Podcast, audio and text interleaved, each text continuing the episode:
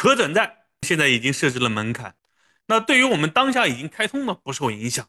那可能对于我们后来的同学，比如说还没有开通可转债的，或者说还没有开通证券账户的，会有一定的要求了。那这个要求呢，可能就不满足。那两年的交易经验，加上十万的资产量，很多人可能讲，老师，我作为一个新手，有没有一些替代的方式呢？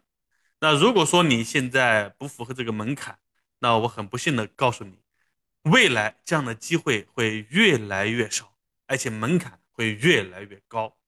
所以，我们尤其在中国现在这样的一个市场，你去理财，早一步你就多一步先机。我们现在这个市场虽然说我们的薅羊毛的方式可转债没有了，但是我们依然可以利用我们的一些策略进行一个波段的收割，智能的收割。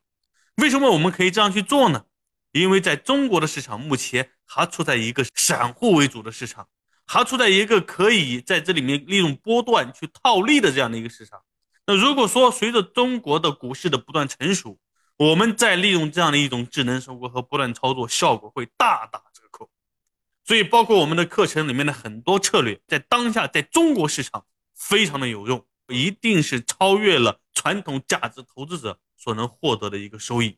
那五到八年以后，中国的市场必然会越来越成熟。那这个市场再给我们获得这种波段操作、智能收割这样的一个超额收益的空间会越来越小，就像我们现在已经。一去不复返的打可转债薅羊毛的这种方式，所以同学们，我们要啊且学且珍惜。